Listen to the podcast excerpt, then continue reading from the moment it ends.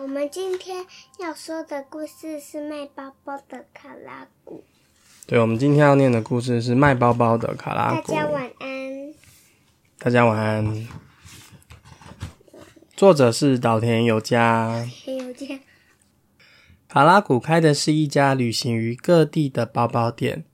他的左脚和右脚总是穿着不同颜色的鞋子，拖着一个大皮箱，一步一步的在各地旅行，并一面兜售他皮箱里的包包。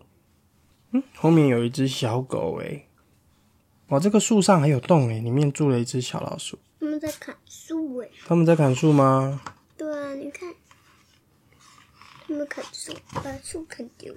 今天的第一位客人是一只看起来软绵绵的小狗。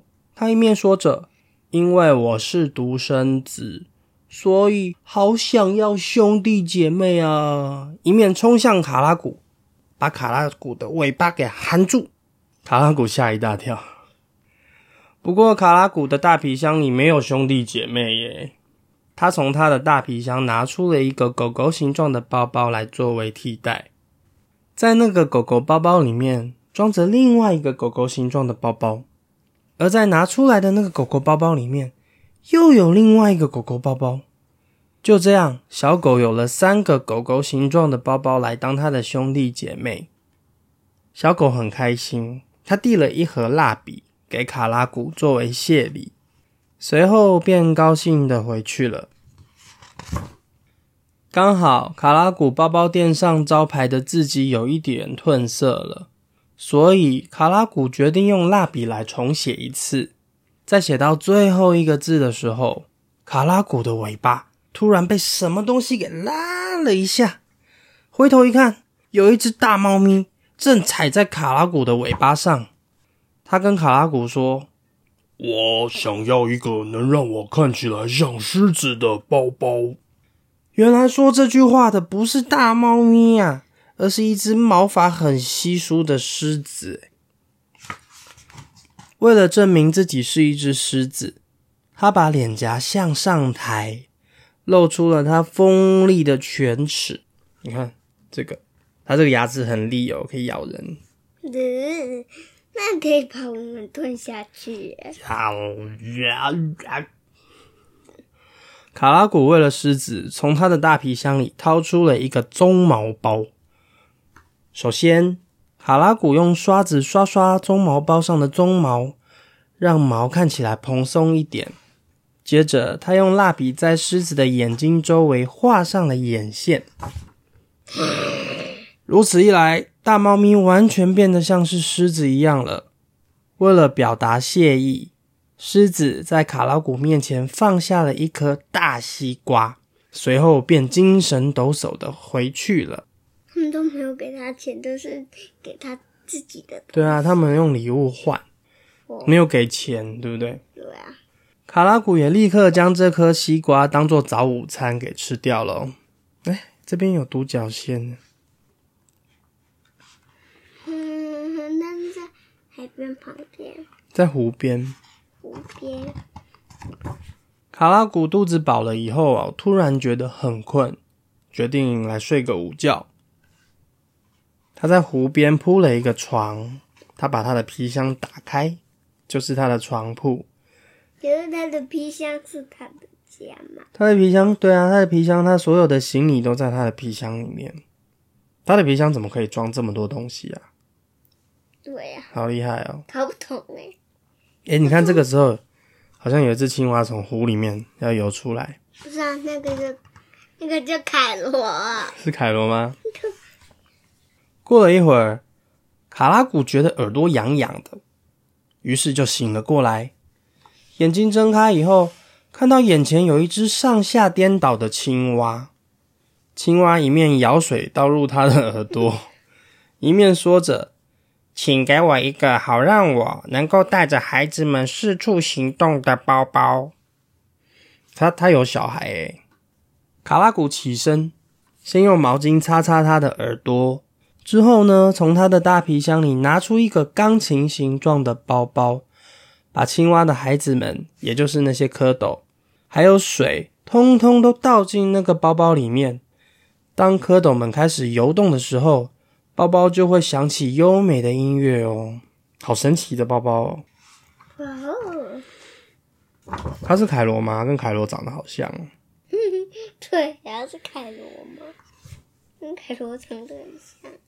青蛙哎怎么样？还有一只蝌蚪很黏卡拉，嗯青蛙留下一大袋甜甜圈当做谢礼，就回去了。啊，还有一只喜欢卡拉古的蝌蚪也留了下来。卡拉古为了这只蝌蚪，到附近的池塘打水。就在这个时候，突然发生强烈的大地震。嗯，卡拉古吓一跳，因为地面摇晃的太剧烈，眼看啊，差一点就要掉进池塘的时候，不知从哪里冒出一头大象，将卡拉古一把抓了起来。大象问哇，它的尾巴好可怜。它的尾巴，对啊，它的尾巴一开始被小狗含住，然后又被狮子踩，然后又被大象抓。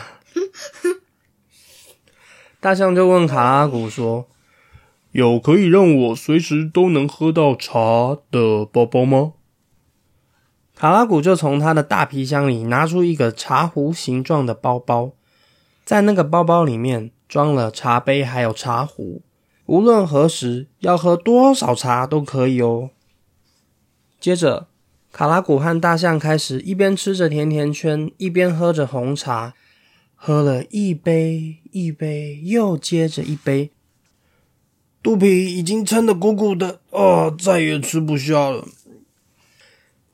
大象把挂在耳朵上的苹果糖果盒递给卡拉古以后，便砰砰砰砰砰走回去了。回过神来，才发现周围的天色已经被晚霞染得红彤彤的，得赶紧找到今晚休息睡觉的地方才行。一直到月光映照在卡拉古身上的时候，才终于找到了休息的好地方。今天过了忙碌的一天，当卡拉古像以往一样躲进被窝读睡前故事的时候，他的眼皮很快的就沉重的很难张开了。等到眼睛再也张不开的时候，诶，突然觉得好像有什么东西，嗯，在卡拉古的鼻子上咕叽咕叽的骚动着。嗯，鼻子，卡拉古就怎么样？嗯，居然还有客人上门啊！有一只戴着手套的兔子，一边跳着舞一边说：“给我会唱歌的包包。”卡拉古没有别的办法呃，这宝的包包。卡拉古没有别的办法，只好从他的大皮箱里拿出收音机包包来。那个包包不只会唱歌，还会跟着一起跳舞哦。兔子将手套作为谢礼递给卡拉古之后，便跳着舞回去了。唉，这个时候又回到了宁静的夜晚。多亏有了兔子的礼物，卡拉古今晚似乎能做个香甜的好梦呢。因为它可以把手套这样，它可以怎么样？把手套放在眼皮上面。